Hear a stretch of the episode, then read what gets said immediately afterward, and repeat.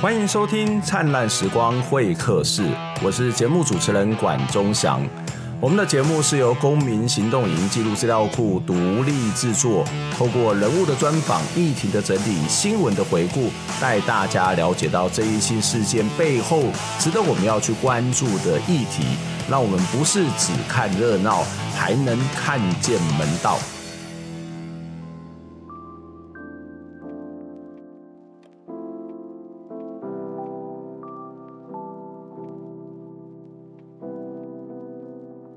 今天在节目当中呢，要来跟大家谈论，在大概几个礼拜之前，我觉得还蛮重要的议题哦，就是彰化基督教医院的邱祖满医师，皮肤科的名名医，呃，他在这个。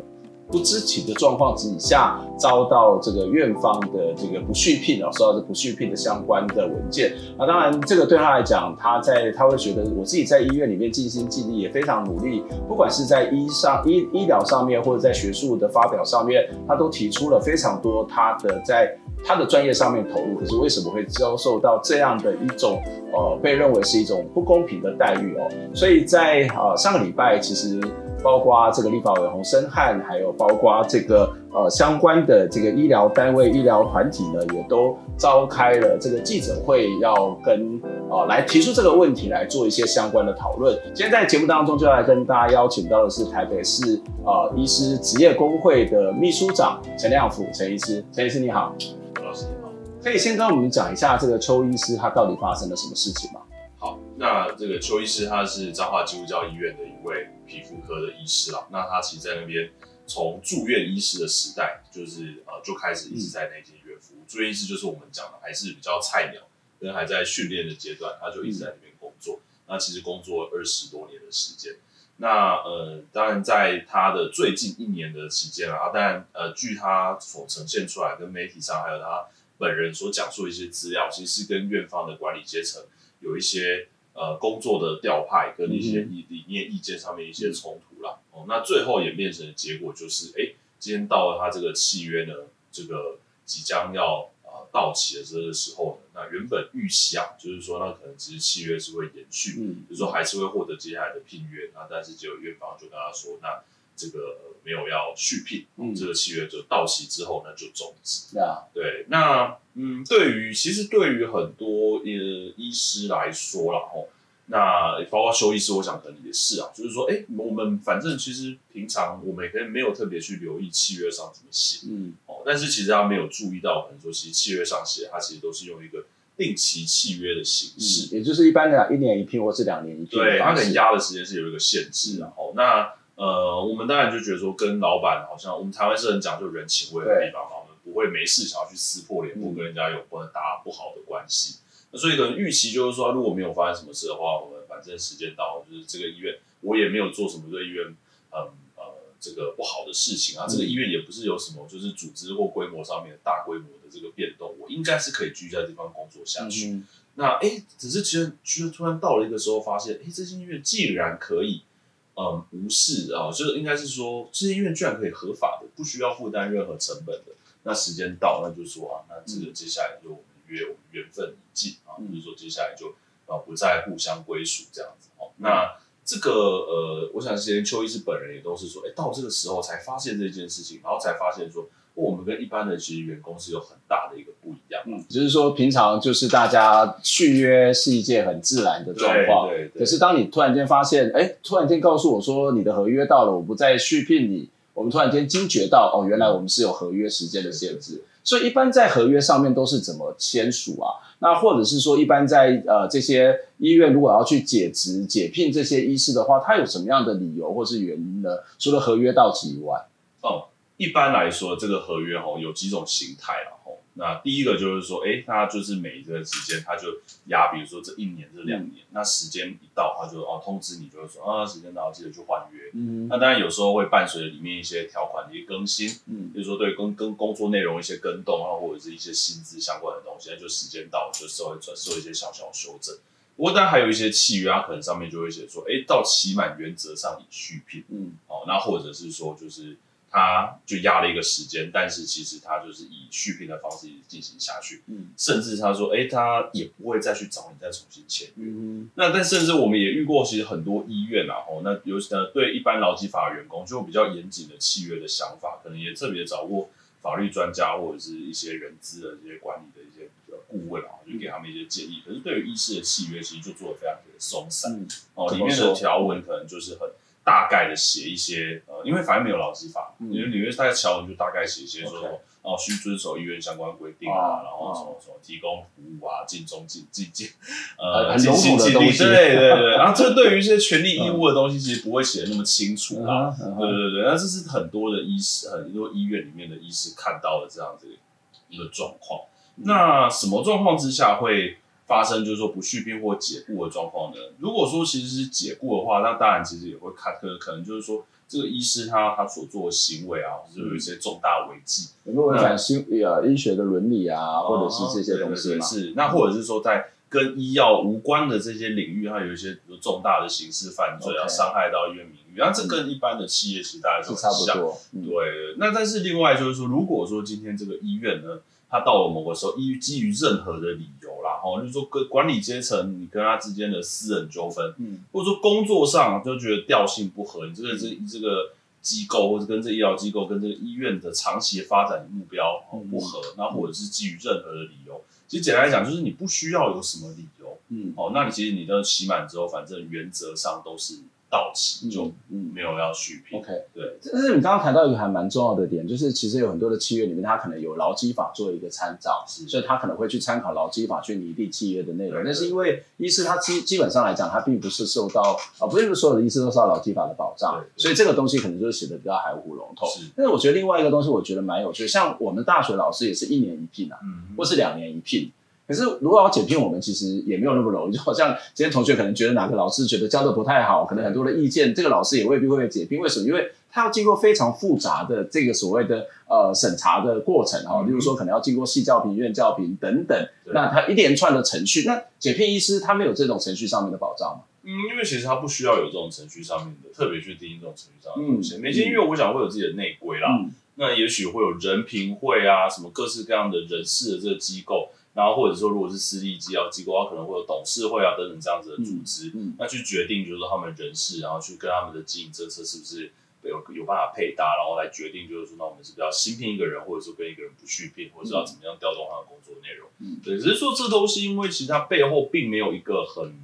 明确的一个制度的来规来规，因为我不太确定呃大高等。教育的大学法里面其实会有一些相关，对，但是其实以医疗的领域来说，其实并并没有这样的状况，所以呃，发生了像是张记这样的事情的时候，其实卫福部哎，好讲了哦，义正言辞就是说哦，我们会要求医院说明，我们会希望说他们这个东西还是要遵守某些呃，就基本的一些。但是我想，那大概就是伦理价值这样的东西，他们拿不出什么规范。所以这个这个有趣啦，就是他可能内部上面的规定，他的程序是由院方制定的。是。可是，在外部呢，我们看到邱医师是透过记者会的方式。可是外部基本上来讲，如果刚刚谈到卫福部好了，我们还有一个教育部，教育部他还会在做某种的协调、某种的中介、某种的这种接受申诉的过程。那医生是完全没有，连外部保障也没有。嗯，看起来其实就是没有。嗯，就，看起来没有，就是说你最后。医生的话，就是还会蛮还蛮回到就是司法关系啊，就是说，哎、嗯，你这个后你你发生这样的争议的时候，只得回去看，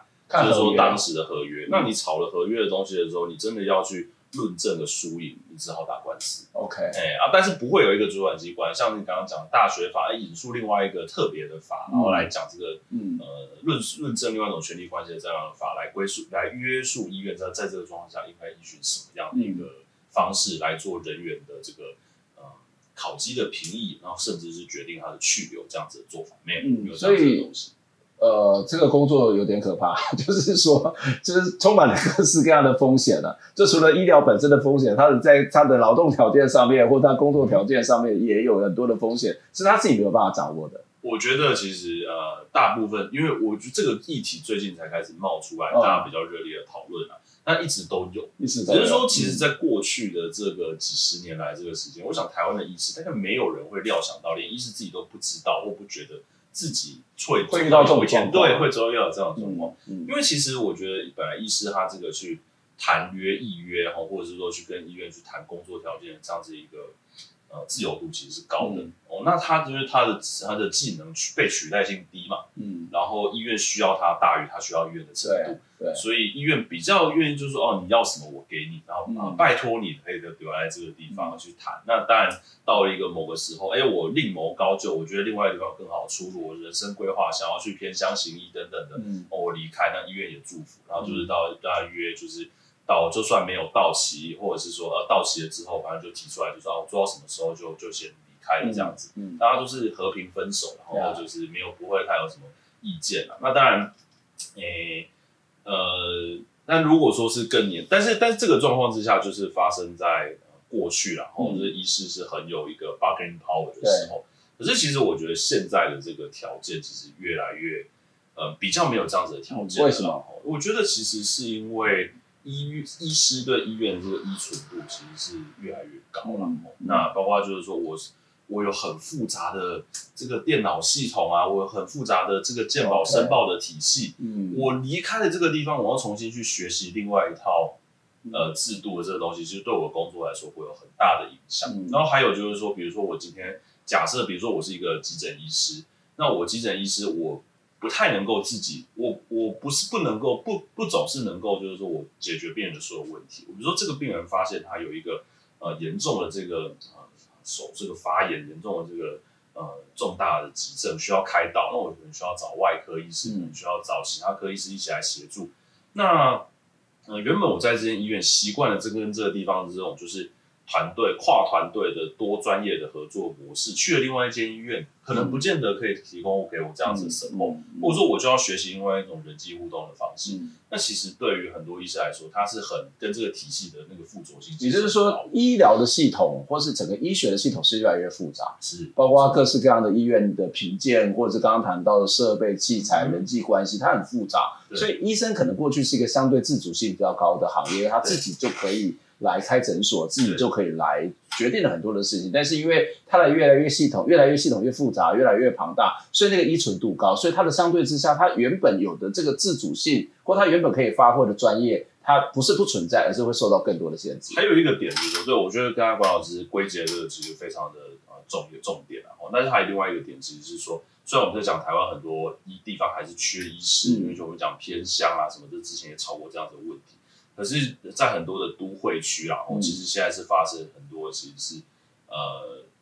呃职缺不足，但是人力过剩这样子的状况。人力过剩，就说这个地方大家都想要留下，但反而可能在，尤其是都会区的大型医学中心，反而现在看到是这样的状况。那其实对医院来讲，就是说，哎，那大家那么多人拼命想挤进来，那我反正我就是看那个，就是价低者得嘛。嗯，就是说，哎，你你愿意给我熬，你愿意在。领一样多的钱做更多的事情，那我想要这样子的人，我想要一个配合度高的，我想要一个就是听话的，一个不会在意我契约上面怎么写的人。嗯，对。那这种状况之下，其实你这个医师啊，那现在的这个。这呃，这个医疗工作环境之下，反而这个形势就逆转。嗯，说你对医院的依存度高，而医院其实相较之下，它的选择也变多。所以，如果这是一个市场，它的依存的关系、买卖的关系，事实上已经做了很大的改变。我觉得在跟过去比起来，嗯、现在确实比较有越来越走向是一个呃资方市场。嗯，对对。那那这件事情后来的发展怎么样呢？就是张张基有做出什么样的回应吗？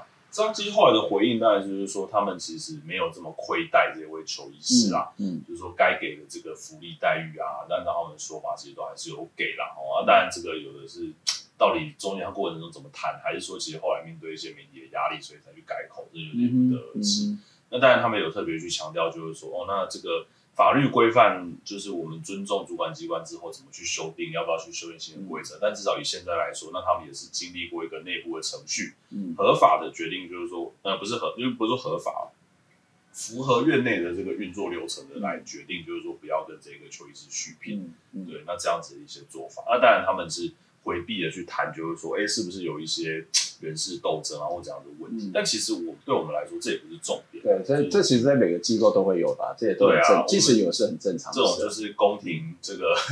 这种这种宫廷内斗这个东西的话，其实大家会很感兴趣啊，大家会觉得这里面一定有一些。不过这也不是我们的节目要做的。对啊，但其 实我觉得那不是重点啊。我觉得你没有一套公平、公开，而且大家都可以理可以同意的一套制度的话，那就会留取很多这样子的猜测空间。嗯，如果说我今天我是有一套法治的制度来说，哎，大家就像你刚刚讲到的，就是大专老师啊，这样子要经历过一个什么样的制度啊，然后呃，比如说他。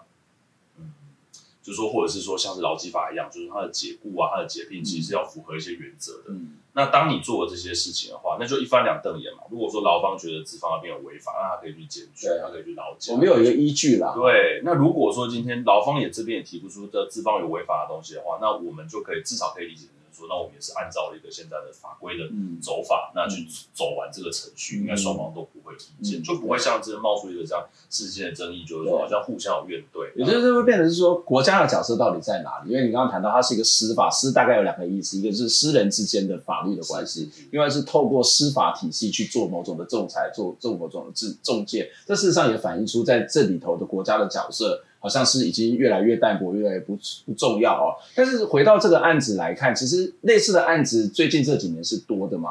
呃，最近的这个案子的话，你如果说是这种劳雇关系之间的这个问题的话，其实最新一个最近的一个案子，呃，张继这一次当然是有好几位医师嘛，嗯，那各自都有不同理由，那当然不是每一位都像邱主管医师一样的出来讲话了。嗯，那再更往前面一点，就是发生了，就是呃。也是一样是呃基督教医院，就是屏东的基督教医院，他们当时几位在当担任他们的呃平基工会的理事长的詹医师，对詹呃詹志军医师，詹志军医师对，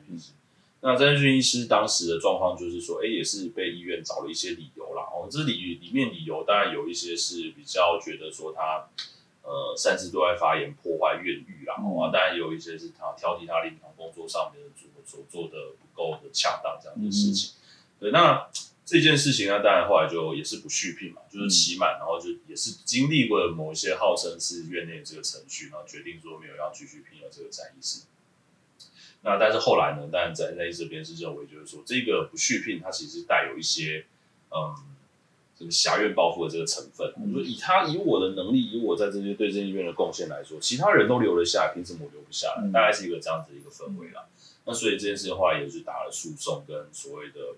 呃不当劳动行为裁决。不当劳动行为裁决，它其实是一个让劳动部站出来去评估，就是说资方是不是有恶意打压工会啊，就特别去欺负这些你参与工会活动很深入的这一些劳工的这样的制度了。嗯、那诉讼结果目前其实还没有出来，不过在不当劳动行为裁决部分啊，是已经有认定，就是说，哎，你这样子一个不当的一个。呃，不续聘其实是有一个恶意打压的动作，嗯嗯、那这个大概也是一个最近的这个案子啊。其实从这两个案子，我觉得有一个蛮微妙的对照，就是说，哎、欸，其实好像医院都会坚称说他们其实是有一些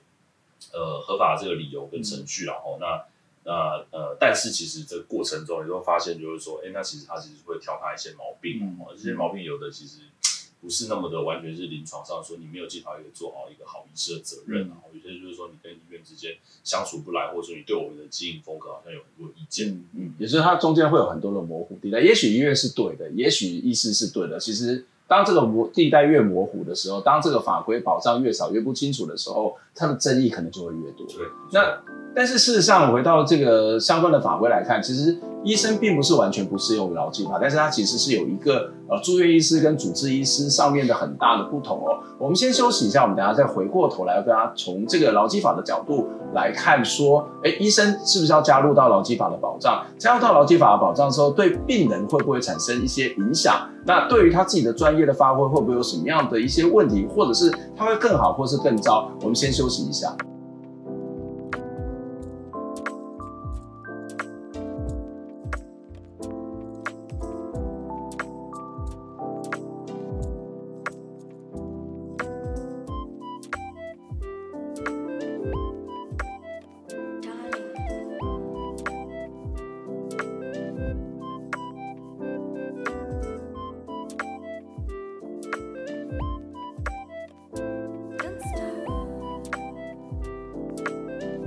回到灿烂时光会客室，我是节目主持人管中祥。灿烂时光会客室是由公民行动影音记录资料库独立制作。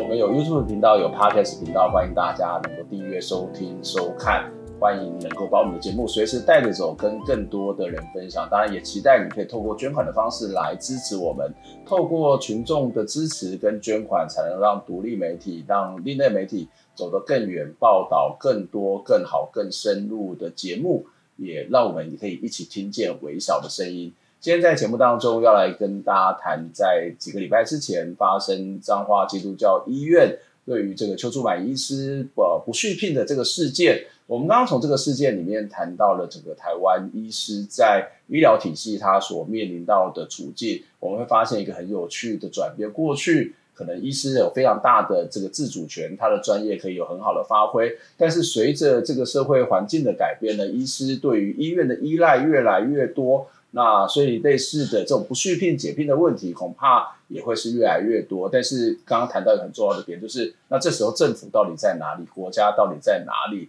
相关的法律有没有一些保障？在这些相关的解职上面的程序，是不是有一些法律的依据？这都是一个非常值得我们在关心的一个议题哦。所以今天节目当中呢，跟大家邀请到的是台北市医师职业工会的秘书长陈亮甫陈医师来跟我们谈这个话题啊。陈医师你好。欢迎。呃，在刚刚的节目当中，我们也提到这个劳基法的问题。可是实际上面，呃，这个并不是所有的医师都不适用于劳基法，它反而是有一些差别啊。就是住院医师跟主治医师，他在劳基法的适用程度上面是不一样。这边可以跟我们直接做一些说明吗？好。那其实呢，呃，劳基法它现在它的涵盖范围是有到一部分的住院医师啦，嗯、一部分的住院医师，住院医师，所以也不是所有的住院医师，也不是所有的住院医师，哦、对。嗯、那一开始其实医师要争取他的劳基法这件事情，哎，跟今天邱医师这个争议其实毫无关联，类、嗯、这个类型其实没有关系而是一开始呢，那个医师啊，开始大家开始发现，就是说工时很长呀，对对。那从然后有一大堆的评鉴啊，然后看，然后去这个看诊，还要去做研究，还有一些行政上面的事务要做。也、yeah, 对。那在过去，其实你说以前的医师工时比较短嘛，其实也不会。嗯。但是说，其实最近的这个医师，呃，工作时间还是一样的，呃，差不多。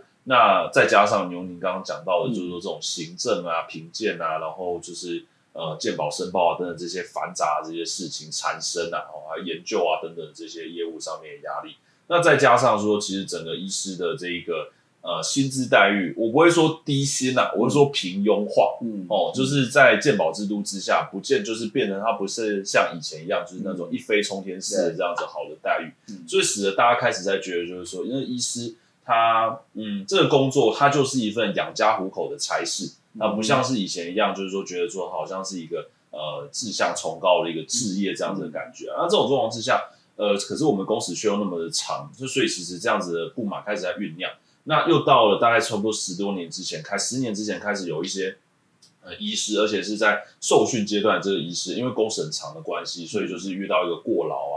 然后脑心血管病变的这样子的一些意外啦。然后，所以当时大家就在想说，我们不能再这样子任由年轻医师这样子耗损，我们应该要有一些方式，有一些对策。然后来限制他们的工作时间，避免就是说他们在职场上面早早就夭折。嗯，哦，那所以当时就觉得说，哎，呃，我们看了其他的东西，就觉得说，哎，劳基法可能是一个做法。嗯，那这个一路其实也没有走得很顺畅，大概也是走了差不多有七八年的时间，嗯、后来才决定就是说，OK，那我们来处理让医师拿劳基法的事情。可是呢，就我刚刚讲到，我刚刚讲就是这些受难的这些前辈，他们医生他们也都是在比较是住院医师这个阶段。所以当时的这个社会张力也会比较集中在，就是说，哎，我们先来优先处理这些，嗯，工时已经比较长，而且是比较他们的工时是比较好去框限跟呃，就是限制在某个时间范围内这些医师，嗯、然后来说，哎，那我们先让他们使用劳基法，优先保障他们这样。那呃，主治医师呃，要我先讲为什么一部分住院医师没有纳入啦，因为公立公立医院的住院医师，因为他们很多是约聘人员身份，嗯、是具有一点准劳基法性质的。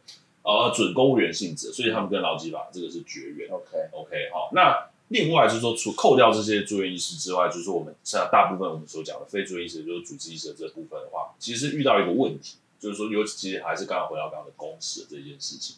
大家觉得说我们很难去限制主治医是一个呃标准的工时，嗯，哦，那更何更更。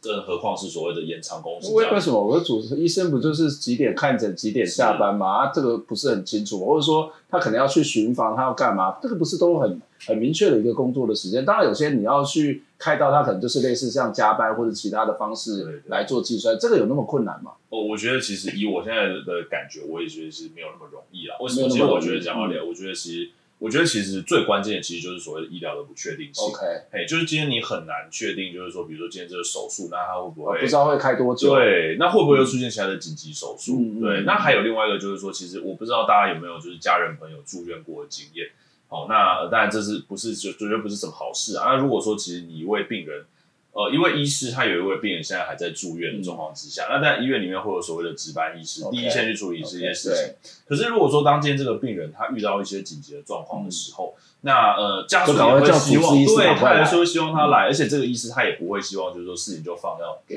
值班的同事，心里还是会挂的。对，那你说什么时候会发生这样？这、嗯、有办法限制吗？嗯、那如果说今天我们没有办法去预期，或者是去估算出一个频率，然后给他一个工时，如何去订定的这样的做法的话。那那这样起不就变成说，只要他还有病人在手上，今天这位医师他就是一个礼拜七天二十四小时一百六十八个小时都是他的工作时间。嗯，嗯对，对。那这样子我们去制定他的工时规范就变得没有什么意义。嗯，嗯那所以啊，当然这中间有很多的层次啊。你说会不会有一些科别医师，其实比较就像您刚刚所讲到的，哦，就是门诊门诊门诊就是门诊时间，开刀开刀的时间，然后。检查，比如说做什么内视镜，就是所以这个时间，对，一定也有这样子的科别的状况。可是就是说，每个不同的科别，还有不同的医院的层级的医师，还有不同的医院的医师自己的喜好，都会搭配不同的工时的样态。那当时就觉得这块太复杂，住院医师比较简单，所以我们就先处理住院医师。那住院医师的这个东西，呃，他先让他纳劳基法，好像说，哎，我给了他保障之后，整个社会压力就化解。嗯，就比较更不就比较不会出现像以前啊，医师好血汗，我们怎么一点保障都没有那种感觉？因为很多人都会觉得说啊，所有的医师医师已经纳入劳基法，但是不知道有这样的一个差别。对对对，这也是一个原因啊，就是说呢整个社会的这个张力就不会起来，哎、嗯欸，他这个压力，直到又我觉得最近这个又是哎、欸、上次的那个劳基就是那劳基法以后呢，就比较嗯晚进这个人比较有一个。呃，社会的这关注度来说，哎、其实医师还是很多没有人受到一个保障这样的一个新闻事件啊。嗯，对，这大概是一个过去从有到从无到有的一个历程。嗯，可是如果是这样的状况底下，那些没有纳入劳基法的保障，或者是我们刚刚谈到的主治医师，他们怎么办呢？在没有这些劳基法的保障的状况底下，他劳基法可能对某些的行业，它事实上。可能难去界定，甚至可能有些人会觉得它是某种的限制。是，那可是如果没有这些法律的保障，它的保障又是什么？以在过去的这个经验来讲，呃，这些主治医师他会面临到什么样的问题呢？好，对，我觉得讲有什么保障比较困难，讲没有什么保障比较简单。嗯，对，那像是这一次邱医师的这个案例，其实它就是一个在定期在所谓的定期契约之下，你不需要提出和什么。就是法律上的理由，你就解约，那你就直接呃无痛的，也不用负担什么资遣费，嗯，这样就可以直接让一个员工从你的名单里面消失。嗯，那在一般劳基法的员工里面，其实他原则上契约都是保障他工作稳定工作到他退休，哎啊，但是中间呢有一些允许雇主基于各种理由去呃调动或解雇他的一些理由啦，但是他就是法律上面其实都有规定哦。那因因为法律规定了这么的。明确哦，例如说，你一定如果说你要给他解雇，你一定要先比如说试图有辅导过他，然后他告诉他工作上面哪里不好，嗯、甚至你可能要把他调部门。你在 A 单位跟这边的人相处关系不好，然后或者是说你工作品质差，他可能先视为就是说你能力没有把他放到适当的位置去，嗯、那你要试试看另外一个地方。嗯、那在这些做法都做了之后，你才可以跟他说就是。啊，你可能真的跟我们这个 B 公司不合啊，然后然后想要就是想要请你。就我们刚刚谈到基本的程序。对对对对，那实际上这是一个。那还有另外像是说，我觉得像所谓的调动啊，嗯，调动，因为像很多医师的这个契约里面，其实都会提到，就是说，哎，他们在工作地点的部分的话，哎，都写的很妙，就是说，哦，原则上以这个地方为主，但是如果是有其他医疗需求的话，嗯，那可能就是私院的医疗的这个、嗯、这个需求调动。像是我们这个疫情期间，我们看到很多医师，哇，什么支援中正纪念堂啊，嗯、大型筛检站啊，然后在北车去打疫苗或者这样这些事情。那当然，我不是说这些医师都是心不甘情不愿的啦，啊，只是说，哎，大家难道不会有一个感觉，就是说，哎，他们工作地点这么多元，而且。是不是以前不会啊？疫情疫情优先，要防疫不是吗？是是是。那如果你们不出来做这件事情，那大家怎么办？我想这也是一个社会里面会有一个期待嘛。对，是是没错。对，但是在这中间的话，你就会，我们也发生一些争议啊，就是说，哎，这医师其实他不是很想去。OK，他去了这个资源任务，他可能就要放弃他原本的门诊，他可能就要关掉这个诊，那他会牺牲收入。嗯，他因为这个，他去那些资源的这些工作，可能就是时间更长，更容易加班。嗯，他其实不一定想要去，他宁可不赚这个钱，或者说他宁可。就是放弃，他没有想要做这个事情，他想要继续自自己的本业。嗯，哎啊，如他也不是说不，就是完全不愿意配合，他只可能比如说只是觉得说啊，如果你要找我去的话，那你可能需要给我一些额外的 bonus，让我觉得说我牺牲本来的这些，比如说我下班时间等等这些东西，或者是我去面临额外的暴露在疾病下的风险，这些东西是值得的。嗯，哎呀，可是其实如果说今天我的一开始契约就已经写的很清楚，就是说你必须接受我的这个指派，然后所以医疗需求调动，那甚至有些宗教医院还会加上一些就是比较就是这种。呃，大爱情怀的东西啊，我不是说特别在指哪一个宗教，嗯、就是说有这样子的一个理念性的东西啊，其实都很常出现在契约里面。那就你就会少一个这种去讨价还价，或者说希望其实今天雇主在这件事情上面负起更多对我们的保障或是补偿责任这样一个事情。嗯、所以像调动也是一个啦。那再来就是还有像是职灾的补偿，我觉得面临职灾，但其实呃，像刚刚虽然我刚刚一开始讲的是过劳的事件。而其实，呃，医师真的会严重到这种过劳这个案例，但也是没有那么多啦，没有那么多，因为大部分大家都是至少是年轻人，身强体壮，哦、嗯，那你等到老一点才会出现这些脑性血管病变。嗯、那现在如果说因为职灾师能不能工作这个情况之下的话，劳基法的它的里面的精神也是所谓的无过失补偿啊，就是他因为。呃，这个职灾被认定为是职灾，不管今天雇主他有没有责任，是不是我害你变成这样子的，那、嗯、只要确定这个事情是跟工作有关，嗯、他都有一个基本的义务要补偿我在工作失能没有办法工作一段期间的这个东西的薪水。嗯，那确保就是今天这个劳工他可能需要很长时间复健，需要很长时间才能回重回职场，这段时间他的经济收入还是获得一个稳定的保障。这东西劳基法有，但你没有劳基法，这这一块东西，嗯，现在就不存在，嗯，对对对，所以其实大概劳基法里面我们看到的是这几件、这几件、这几件事情啦。那至于工时的事情，现在就不是比较敏感。我觉得有些医师他其实没有这么想要在工时的问题上面被框列，嗯，去规定，然后可能还要打卡去计算工时这样，他自己也喜欢这种弹性的时间，嗯，可能有时候会 delay 下班，可能有时候工作到比较忙，嗯，对，那嗯，所以工时的这个部分的话，就是。就是比较是是现在来说比较比较难以去界定，但是还是当然还是会很多医师其实是觉得说，哦，我可以接受工时弹性，可是我希望还是有一个 bottom line，就是不要就是好像觉得我很廉价，嗯、然后觉得说就是反正嗯没有基本工时，叫我去做什么事情，然后工作到多晚都可以，嗯，对对对，所以这些我想其实就是现在医师所没有的这些保障，嗯，那我们也是呃。现在发生了这样的案例嘛，我想有了新闻事件之后，未来会越来越多医师敢去这样的争议啦。嗯、那随着就是医疗机构这种企业化的管理的这样子一个风味，呃，这个这样一个一个一个风气，一个这样子的氛围越来越兴盛。呃，我可以预料到，我想未来会有越来越多类似这样子的案例。嗯，对，只是在过去它没有变成一个新闻，大概我觉得其实中国一个因素就是医师其实都很很有职场伦理，嗯，医师都非常的有这样子的一个就是。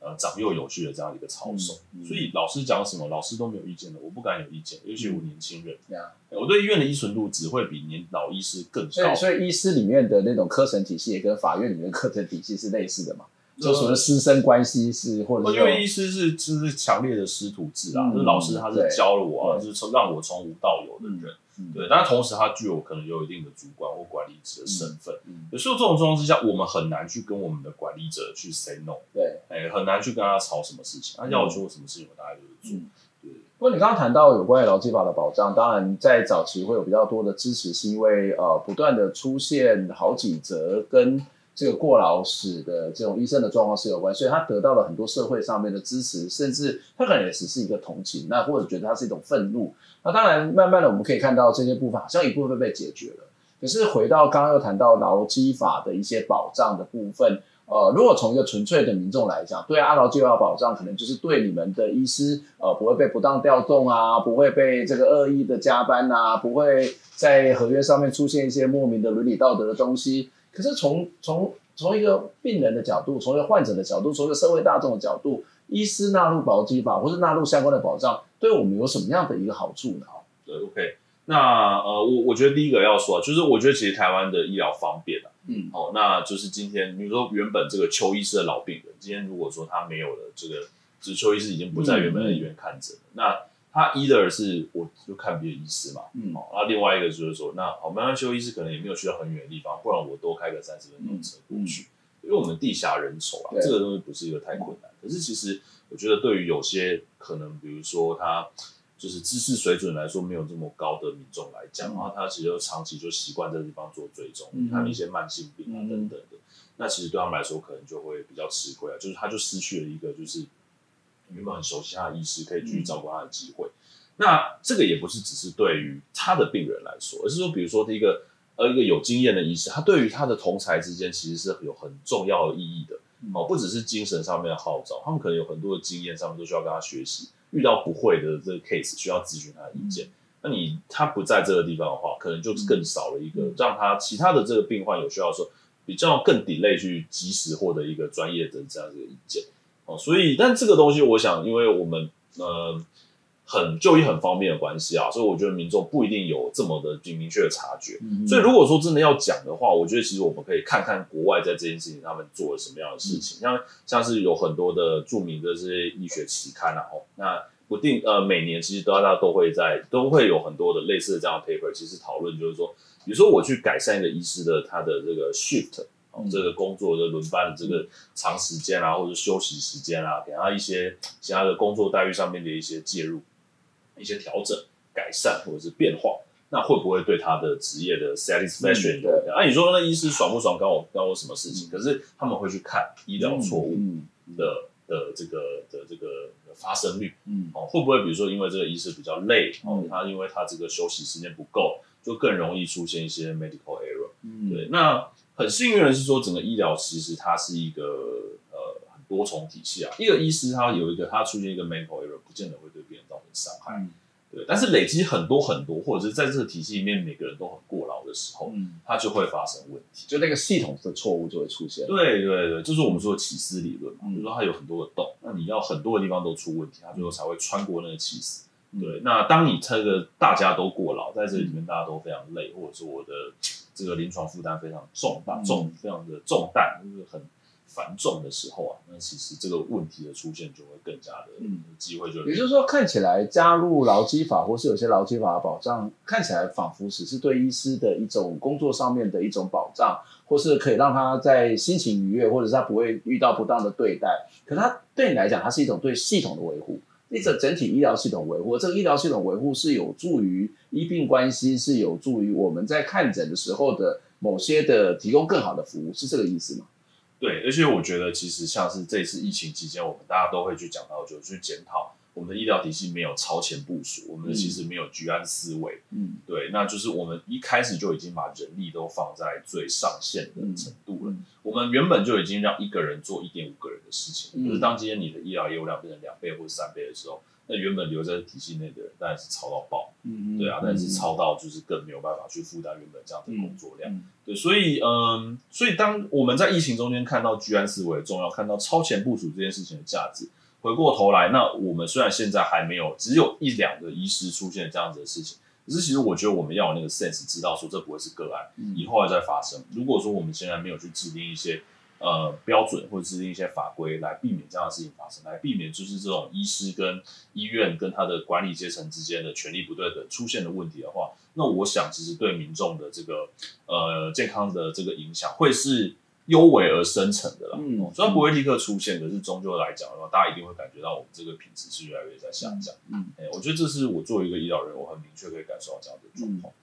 最后一个问题想请教，因为我们看到有很多的这种电视剧啦，例如说派遣女医，我们会看到有些这个，我们当然觉得说派遣对劳工是没有什么太大保障，可是对于一些高专业或者是高能力，或是那种具有某种独特性的人而言，那个派遣或是那种不是固定式的合约关系，对他们而言，它事实上是可以有比较大的议价的能力，它可以是有比较大的这样的一种呃自主的空间。可是，一旦有劳基法的保障，这两者之间会有一些冲突吗？或者是说，呃，它可能还是一个最基本的保障？那对于某些人，他有议价能力，他持续能够去发挥他的专业。对，那我觉得其实这个就是我们我们现在的这种呃医疗的医院跟这个医师之间的这样子的关系啊，嗯、就是不不一定只有雇佣的这个形式存在啊。嗯、如果说这个医师他真的是比较呃向往的，就是这种比如说派遣式的这种这种接案式的，我不管怎么讲，那。他可能是跟医院之间的这个关系，就会比较是一个呃非雇佣，可能是承揽或者是委任这样的一个形式。对这个在台湾也不是没有出现过。对，所以我想其实很多医师他可能他也不用觉得说，哎，我有了，如果说今天用了劳基法或者用其他的这个医疗的法规来保障之之后然后那就会出现反正我的这个自由度受限这样的问题啦。因为我想，其实都还是可以，就是有一些是选择的空间。嗯，哦，就是说，哎，那我可能跟这个医医师之医院之间，我不想要签订一个这样子劳劳动的这样的一个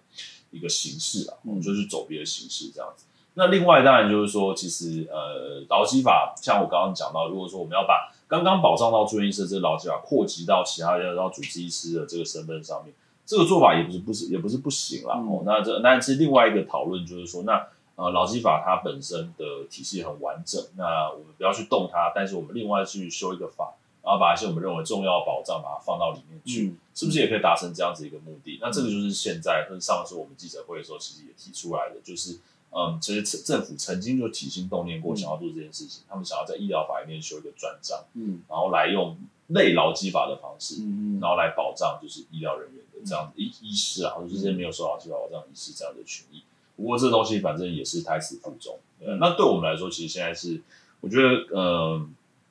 两个做法可能都各有好坏。可是我们怕的不是今天哪一个做法最后赢了，而是我们怕的是大家都忘记了这件事情的存在，不不知忘记这件事情的重要性，然后就零讨论度，零讨论度这个事情就不会有推进。你刚刚谈到胎死腹中的原因是什么？嗯，这个在修法上面、技术上面是困难的嘛，或者说社会支持是少的嘛？那时候在医住院医师那劳基法之后，当然有一个声浪啊。我们那时候也有，比如说出来开记者会喊话，就说：“哎，其实只有一少部分的医师而已啊，大家不要以为所有医师都不能受受保障哦。”所以当时的这个呃卫福部他们有提出一个草案，嗯，他们一个所谓的草案，其实就是来处理这些被遗留下来的没有劳基法这些医师。那不过这个东西，据据据我们所了解啊，就是送到行政院。以后呢，其实就会就被挡下，嗯，就被挡下。那我想当然有很多的可能性啊，有很多可能性。那我觉得其实最大的一个，嗯，关键的差别，也许就是在还是在成本的部分啊。嗯，像我们刚刚讲到这一些，比如说是不管是定型定定期契约改变成不定期契约，解雇需要额外付出的这些成本、职灾啊等等这些事情，其实对医院来讲，光是听到。虽然他们也知道不会常常发生，他们就光是觉得有这样子一个可能性，就麻烦了。对，那尤其是台湾的，就是对医院来说啦，哦，那这个可能实际上状况是怎么样，可能见仁见智。但很多医院就会觉得医疗业本身不赚钱，嗯，好，医疗这个事业本身是已经是非盈利事业，甚至也是因为一个公益事业这样子一个状态，所以他们就会觉得说，那如果说你要给他们更多保障，你应该要给我们更多的。医疗机构要对医疗机构要更有这个就是经济上面的益助啊，那炒到这个程度的时候就不会有下文，那是更大的问题。对，包括健保费要怎么收、怎么分配的问题，都是一个很大的问题。对，所以最后就卡住了。哦，那所以凡是谈到钱的这种事情的话，那最后光是在要不要你出钱还是我出钱，为什么我要多出钱这样的问题，嗯，它就卡在这边。所以这个东西当时我想很自然而然，我想也是会被有时候被挡掉了。但我觉得其实回头过去看那。是不是中间有一些，比如说你我们我们对于我们来讲，当然是不是 A B C D 全拿，当然是最好嘛。嗯、可是会不会其实在经过一些呃你勾选之后，发现就是 A B 大家还有很多的意见冲突，我们可以之后再慢慢讨论。但是有些更迫切性需要处理的，例如说像是解雇保障啊，嗯，哦职灾啊这种，其实可能相对比较不会有争议，社会支持度也会比较高这样的事情的话，其实我们可以先讨论。嗯，对。但是就是很可惜的，就是像刚刚讲这些事情，那都是在。嗯，可能三四年前的发生的讨论，哦，那后来就没了，因为中间立法委员还换届，对，而且所以就更对，对，对，对，对，对，那像是今年呢，有没有机会，其实是在重新启动，让大家知道这东西的重要性，然后开始来，至少来开始来辩论嘛，哪些事情是你医院你觉得绝对不能接受，哪些事情是我们觉得大家有共识，就应该优先保障的，那我们拿出来谈，嗯，看看能不能有一些推进。嗯的确是如此，就是我们当然对这件事情，每个人都有不同的看法啦。医师或者是这个院方，或者是一般的大众，即使是同样一种身份的人，他的看法或许也都会不一样。可是他总是要讨论，而不是就觉得好像没事。因为我们常常觉得没事，以为这个系统稳定的，可是他常常这个系统是不稳定的。所以其实呃，它也不是单纯是谁的权利、选的权益的问题，而是整个的这个系统里头，它是不是能够让每个人都在这个地方是可以得到很好的这种资源的照顾？当医生好，是不是也代表病人就是好？我觉得这是一个非常非常重要的一个我们在思考这个问题可以切入的一个面向。今天非常谢谢陈亮甫医师来接受我们访问，希望下次有机会再跟你请教相关的问题。我们下次再会，拜拜，好，谢谢。